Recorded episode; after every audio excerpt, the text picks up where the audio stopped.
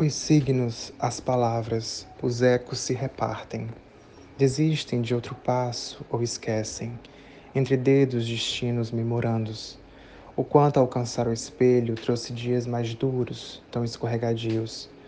Um novo método para perpetuar a história, as metades como arquivos, destinados aos ventos dos árticos, dos trópicos, as luminárias disformes tão práticas, presentes no interior de qualquer sonho, que não se apaga, se afoga, se dilui, se transforma, se fecha, cerra as bocas, não reflete por enquanto e por enquanto diz alguma coisa ainda nítida.